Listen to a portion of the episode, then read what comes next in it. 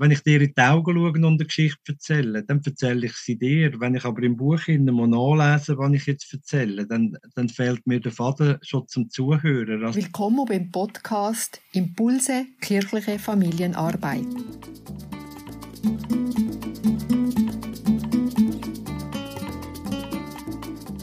Also mein heutiger Gast ist der Jürg Steigmeier aus Bad Zurzach. Er ist von Beruf Kindergärtner und dauert im ganzen deutschsprachigen Raum als Erzähler umeinander. Sein Spezialgebiet ist das Erzählen von Sagen und Märchen. Und ich unterhalte mich mit ihm darum über die Kunst, uralte Geschichten für heutige Kinder zu erzählen.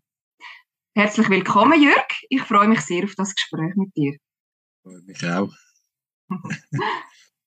Jörg, was fasziniert dich? Also uralte Geschichten, Sagen, Märchen, Legenden. Wie bist du dazu gekommen, professioneller Erzähler von uralten Geschichten zu werden? Ich gebe ja schon Kindergarten schon ganz lang, unterdessen äh, 35 Jahre. Und vor vielen Jahren ist mir irgendwann einfach bewusst worden, ich, ich, ich habe immer fest mit Jahreszeiten mit Brauchtum, das ist mir immer wichtig in der, in der Arbeit mit Kind, ihnen unser Kulturgut auch näher zu bringen. Irgendwann bin ich mir aber bewusst worden, dass ich so viele Nationen und Religio Religionen fangs im Kindergarten habe, dass ich gefunden habe, ich will jetzt nicht immer einfach nur die Weihnachtsgeschichte oder Weihnacht erzählen. Und habe dann angefangen, Geschichten zu suchen, wo eigentlich das Gleiche ausdrücken wie, wie unsere Weihnachtsgeschichte, wie wir sie kennen. Und bin dann relativ schnell auf Märchen gestoßen, wo ich gefunden habe, oh, ist ja eigentlich das gleiche System. Ich könnte ja die Geschichte erzählen. Die drücken genau die gleiche Symbolik aus, ein Stück weit. Und über das Brauchtum bin ich dann eigentlich schlussendlich zu den Sagen gekommen. Wie es mich oft interessiert hat, wo finde ich das überhaupt noch in diesen Geschichten? Was, was wir heute noch leben, also was wir sagen, wir leben es heute noch, wir haben meistens gar keinen Zugang mit dazu. Und, und das ist eigentlich ganz eine spannende äh, Forschung geworden und, und das Suchen. Und was mich am meisten fasziniert an der Geschichte, ich erzähle unterdessen eigentlich mehr für Erwachsene, ist, dass ich kein, ich kenne kein Medium, wo ich ein Kindergartenkind sowohl wie ein Geschäftsmann oder ein Großvater oder Großmutter kann erreichen. Und was ich faszinierend finde, ist, sie funktionieren immer. Ich weiß nicht warum, aber sie funktionieren. Und ich habe großes Vertrauen, auch wenn ich mich jetzt nicht super fit finde oder fühle auf der Bühne, ich weiß, sie funktionieren. Es liegt nicht einmal so an mir. Und, und was ich einfach schön finde an diesen Geschichten, wenn man sich ein bisschen mit, damit befasst, ich glaube, sie geben einem so ein bisschen einen Zugang zu unserem kulturellen Erbe, zu unserem kollektiven Wissen, von unsere kollektiven Erinnerungen, habe ich das Gefühl, kann man so wirklich abzapfen von uns allen.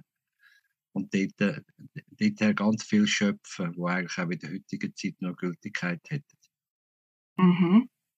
Spannend. Also du bist eigentlich ausgegangen von einer, ich sage jetzt mal, biblischen Geschichte, Weihnachtsgeschichte.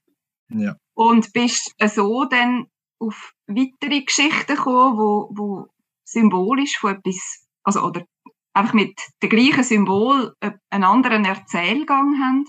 Ja. Ähm, bist denn du jetzt auch bei anderen Festtagen oder bei anderen Symboliken, wo du deinen oder den Kindern oder den Erwachsenen weitergeben auch noch auf andere biblische Geschichten gekommen? Oder bist du dort ganz irgendwie äh, ein bisschen weggekommen? Ich meine, im Kindergarten ist ja vor allem der Samichlaus ist wichtig, Weihnachten ist wichtig, Ostern ist wichtig. Es sind schon die Feste, wo die Kinder ja eigentlich einen näheren Bezug haben. Das sind die, wo sie ein Geschenk bekommen. Das, ist, das ist für Kinder spannend. Äh, Pfingsten jetzt wahrscheinlich weniger. Das ist, das ist wahrscheinlich etwas Abstraktes für Kinder. Und es gibt dann ähm, ich bin auch nicht so durch mit der biblischen Geschichte, ähm, wie es genau geht. Aber ähm, es, gibt, es gibt wunderschöne Märchen, die das Thema Ei haben. Ei ist ja immer für die Wiedergeburt. Das hat man früher auch, äh, hat man den Toten ein rotes Ei mit ins Sarg da. Ei als Symbolik ist eigentlich immer für das neue Leben, für, für Wiedergeburt. Und das findet man in ganz vielen Märchen, das Symbol muss, dann, ich muss nicht bei der biblischen Geschichte bleiben, weil ich will ja eigentlich nur das Symbol zeigen von der Wiedergeburt, was, was aus einem Ei aus kann entstehen. Und an der, mhm. Weihnacht, an der Weihnachten, ähm, ganz abstrakt geht es ja dort auch eigentlich darum, es geht um Liebe, es geht um das helle Licht, das strahlt in dieser dunklen Nacht innen. Und gerade die Thematik finde ich in den Sagen innen dann natürlich ganz, ganz stark. Was haben die Leute früher gemacht in dieser Zeit? Das interessiert mich. Wie ist man mit dem umgegangen? Was hat das geheißen für die Leute in den dunklen Stuben innen hocken? Und aus dem sind dann ihre Geschichten entstanden, wie sie sich die Welt erklären. Und das ist da, was mich interessiert. Mhm, mhm. Kann ich gut nachvollziehen, ja. Also so wirklich so die Ursymbol, wo wir Menschen damit leben und können Kraft schöpfen daraus oder wo es Angst machen oder wie auch immer, genau. Ja, ja. Genau. Und ähm, gibt es denn für dich jetzt, egal ob biblisch oder nicht biblisch oder Märli, gibt es für dich Geschichten, wo du findest, die sind kaltvoller als andere? Oder also anders gesagt, gibt es Geschichten, wo du entdeckst und findest, ja, die ist jetzt vielleicht nicht so wahnsinnig, die würde ich jetzt nicht unbedingt erzählen und andere, die ganz viel bieten? Oder wie wählst du deine Geschichten aus?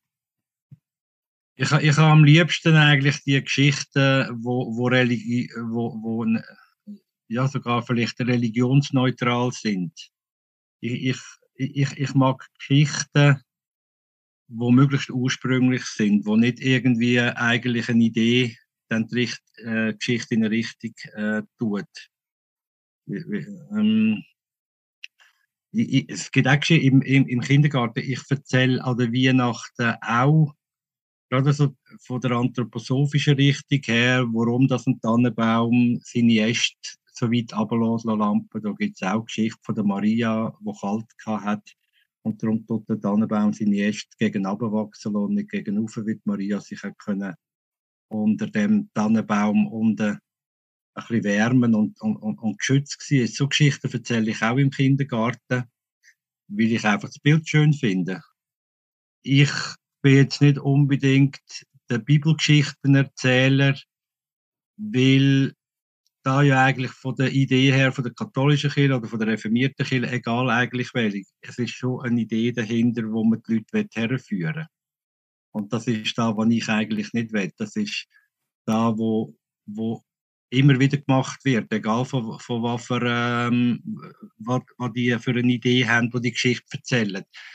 Ich will die Leute nicht manipulieren in eine Richtung. Ich will sie nicht mit einer Geschichte irgendwie manipulativ in eine Richtung führen, sondern ich will eine Geschichte erzählen, dass sie selber ihre Ideen raus, rausholen. Sie sollen von dort her, wo sie stehen im Leben, sollen sie aus dieser Geschichte auch raus können nehmen, was für sie gerade im Moment wichtig ist. Und für da habe ich schon am liebsten die Geschichten, die so ein bisschen neutral sind.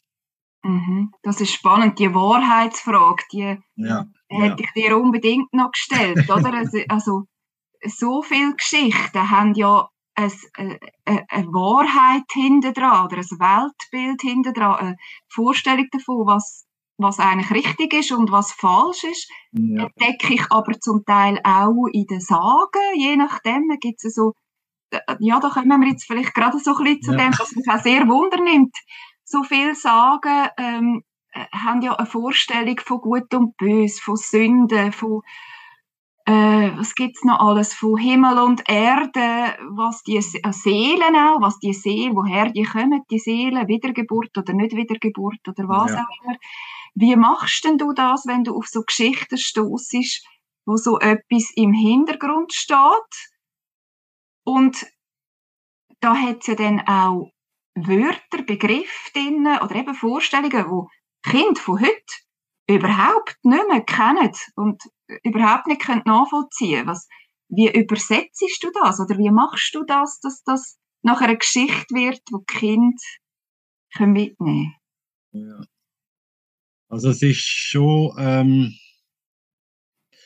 was ich vorher gesagt habe, also man sagt, äh, ist da, der Wilhelm Grimm hat gesagt, die, die Sagen sind eigentlich ursprünglich, äh, er hat es mit einem Diamant verglichen, wo ursprünglich mal war und der ist in Millionen von Teilen zersprungen und die Diamantsplitter liegen jetzt einfach überall rum und, und wir entdeckt sie oder wir entdeckt sie nicht.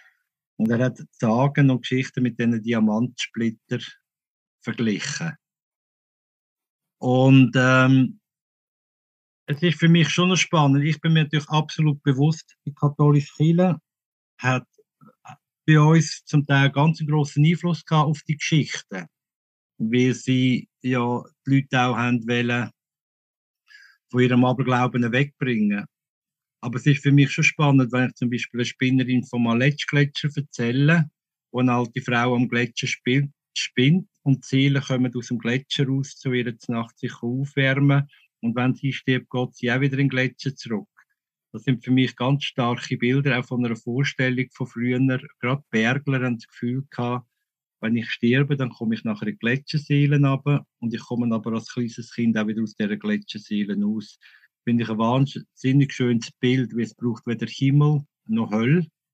Es ist, es passiert im Jetzt, alles, alles im Jetzt und, und, und auf dieser Welt.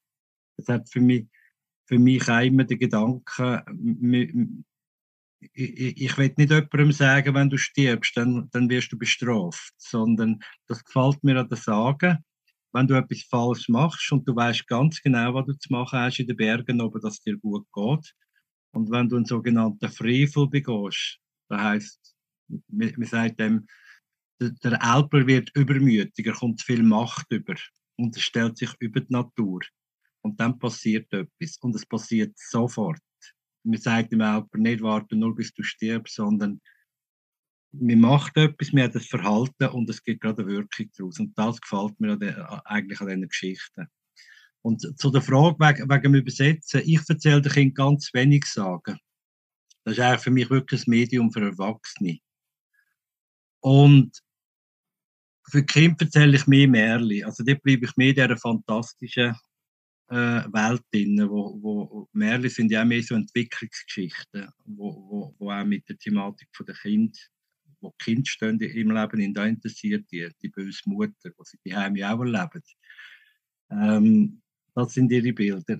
Bei den Sagen erzähle ich höchstens, wenn man im Familienverbund ist, wenn Erwachsene sind mit Kind, man kann kuscheln, kann auch mal etwas erklären dem Kind das ist dann wieder das System, das wahrscheinlich auch früher so war. Wir haben Kinder auch mitlassen in diesen Dorfgemeinschaften, wenn man erzählt hat.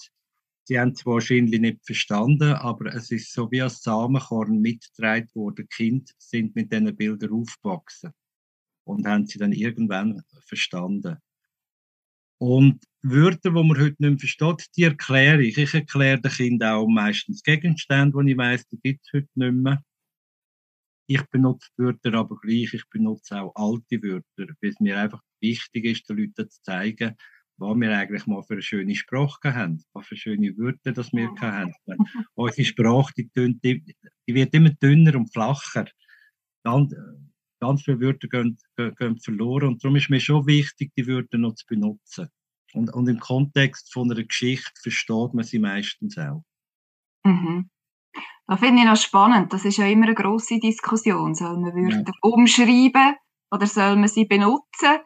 Aber äh, du sagst jetzt, ja, es ist mehr so, das Kind ja das auch fasziniert manchmal, so Wörter, ja. die sie nicht kennen. Ja. So Faszination für Fremde. Ja. Mhm. Und, und es ist wirklich so, ich, ich finde, es hat immer mit der eigenen Haltung zu tun, e egal was ich erzähle. Und, und es ist für mich, ich glaube, wir müssen auch von dem wegkommen, dass man das Gefühl hat, ui, das ist jetzt ein Text, der ist so geschrieben worden, ich mag den genau so erzählen.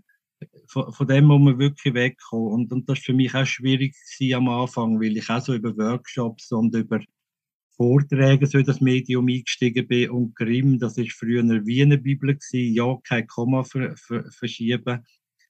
Und das, das war ein schwerer Weg, von dem weggehen, mir die Freiheit nicht zu sagen, nein, ich habe eine Haltung zu dieser Geschichte, ich bin ein Erzähler. Und ich muss nicht immer wortwörtlich erzählen, ich darf meine Haltung ruhig drin hineinbringen und einmal etwas erklären, wie ich da sehe. Ich glaube, das, das ist ein wichtiger Punkt beim Geschichten erzählen, dass ich mir bewusst bin, ich habe eine Haltung und die Wörter, die ich rauslasse, die haben eine Wirkung, also muss ich mir auch bewusst sein, wann ich rauslasse. Das ist sehr spannend, das Thema Urheberrecht, gell? Also, das heisst, also würdest denn du sagen, das können alle Menschen so machen, die erzählen?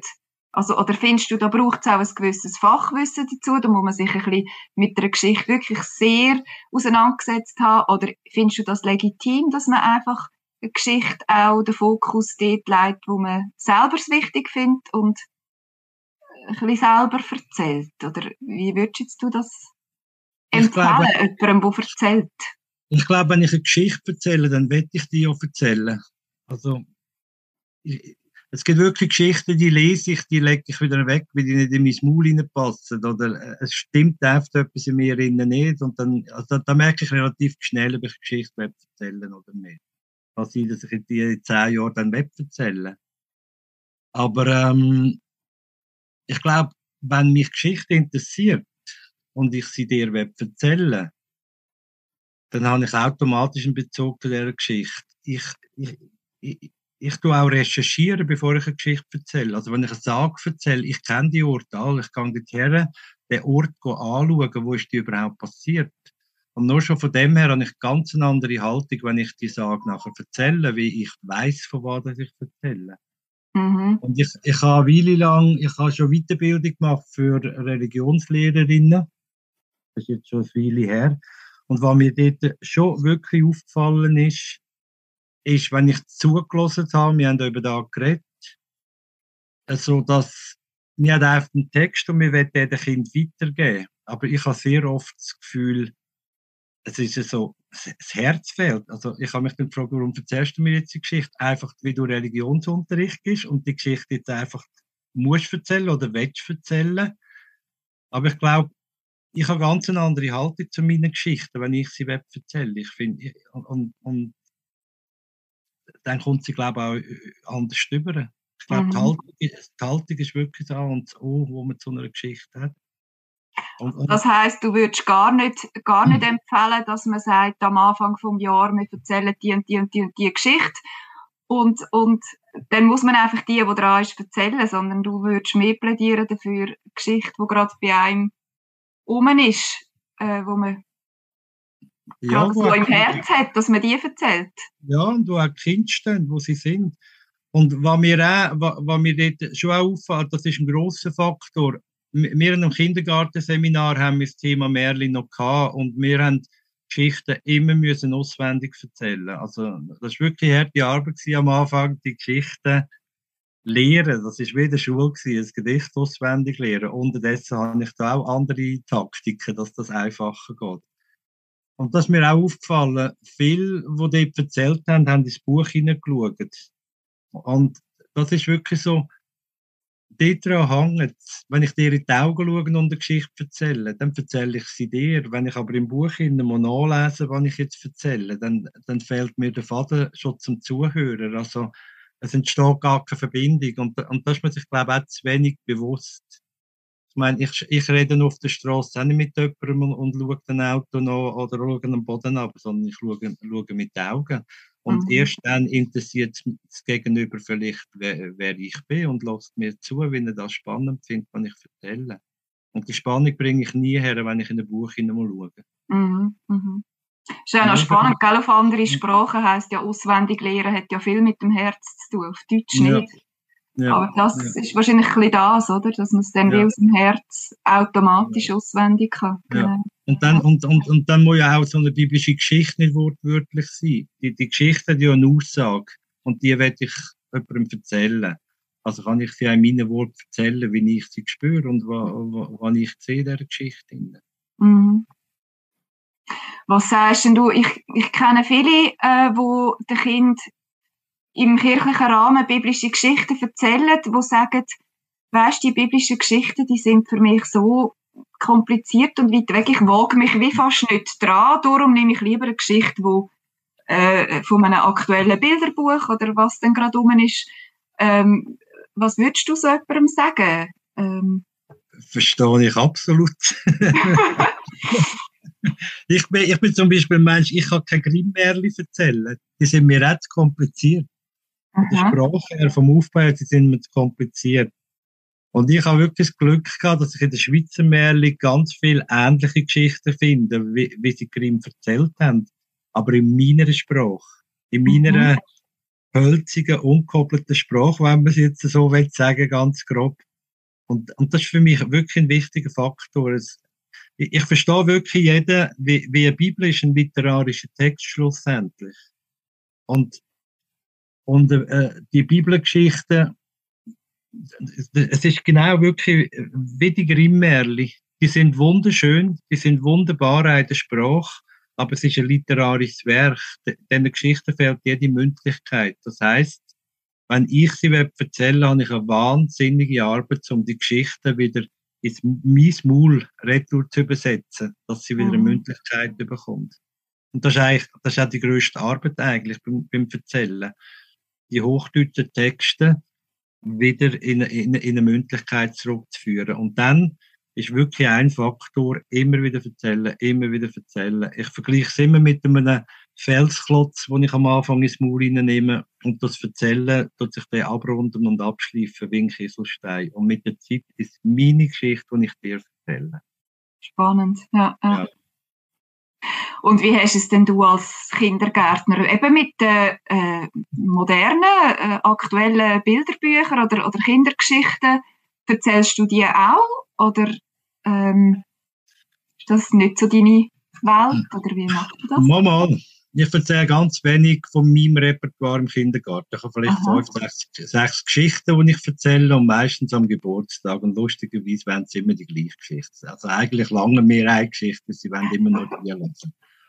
Und sonst arbeite ich schon auch mit, mit Bilderbüchern, dann, äh, wenn ich in einem Thema bin. Nehmen wir auch Bilderbücher. Wir arbeiten im Moment jetzt gerade mit dem Kamishi Bei, wo man Bilder ins Theater machen Da kann man wunderschöne Atmosphären aufbauen, wo die Kinder nachher wie in einem Theater sitzen und die Bilder anschauen. Das ist für mich aber dann wirklich ganz ein anderes Medium. Wie wenn ich Märchen erzähle oder Geschichten, oder auch wenn ich Bibelgeschichten würde jetzt erzählen, da würde ich nie Bilder benutzen. Nie. Weil das ist für mich wirklich eine Symbolsprache. Auch die Bibel ist für mich eine Symbolsprache wo ich den Leuten keine Bilder weggebe, sondern sie sollen ihre Bilder entwickeln. Sonst, das ist der Sinn von, dieser Geschichte, von diesen Geschichten. Sonst nimmt man den Leuten wie eine Möglichkeit, um, um die richtige Geschichte zu finden, wenn man dann immer schon gerade Bilder fertig tut, äh, produzieren. Mhm. Spannend, ja. Äh, gibt x Bilder zu biblischen Geschichten. ja, ja, würde, ja, eben. Es gibt auch tausend Märchenbücher mit Bildern. Ja, ich genau. würde sie nie, ich würde sie wirklich nie benutzen. Aha, aha. Spannend. Ja, jetzt, ähm, ich, eben, ich, ich kenne so viele Frauen, die in der Kirche mitarbeiten, die einfach wie auch so eine, äh, äh, eine Angst haben vor dem Erzählen, die finden, ich kann das nicht und das ist so schwierig und äh, auch, auch zum Teil mit Bilderbuchgeschichten. Was würdest du jetzt so als Abschluss äh, von unserem Gespräch, was würdest du so Frauen oder auch Männer übrigens raten, ja. ähm, oder was würdest du, wie würdest du ihnen Mut machen, zum Geschichten zu erzählen? Ich glaube, man, kann nicht falsch Geschichten erzählen. Auch, auch die Heim privat, jedes Mami, jeder Papi erzählen einfach. Es kann nicht falsch sein. Es ist grundsätzlich wichtig, dass man den Kind und den Leuten Geschichten erzählt. Das ist einmal die Hauptsache, egal wie man es erzählt. Mhm. Und ich glaube, der zweite Rat ist wirklich, hebt Mut. Auch wenn irgendjemand nachher das Gefühl hat, ui, die Geschichte darfst du nicht so erzählen. Man muss selber, man, man muss selber einen Zugang haben zu der Geschichte. Man muss sich selber sagen, mal, die finde ich spannend, die werde ich jetzt erzählen. Und dann muss man einfach daran glauben und dann kann man nichts falsch machen. Aber man, man muss grundsätzlich Geschichte selber toll finden und finde, ich will sie erzählen. Und nicht Geschichte einfach erzählen, wie sie jetzt gerade im Lehrplan steht oder keine Ahnung, wie das funktioniert. Das geht nicht. Man muss wirklich Geschichte aus dem Herzen aus erzählen, wie man etwas zu sagen hat und etwas erzählen Und dann kann es nie falsch, kommt nie falsch aus. Das klingt doch sehr gut. Ja, Also herzlichen Dank. Ja, Jürg Steinmeier, das war jetzt sehr ein spannendes Gespräch. Gewesen. Danke für deine Zeit, die du dir genommen hast. Und ja, ich wünsche dir weiterhin viele Entdeckungen in deiner Geschichtenwelt. Danke vielmals. Danke vielmals, merci.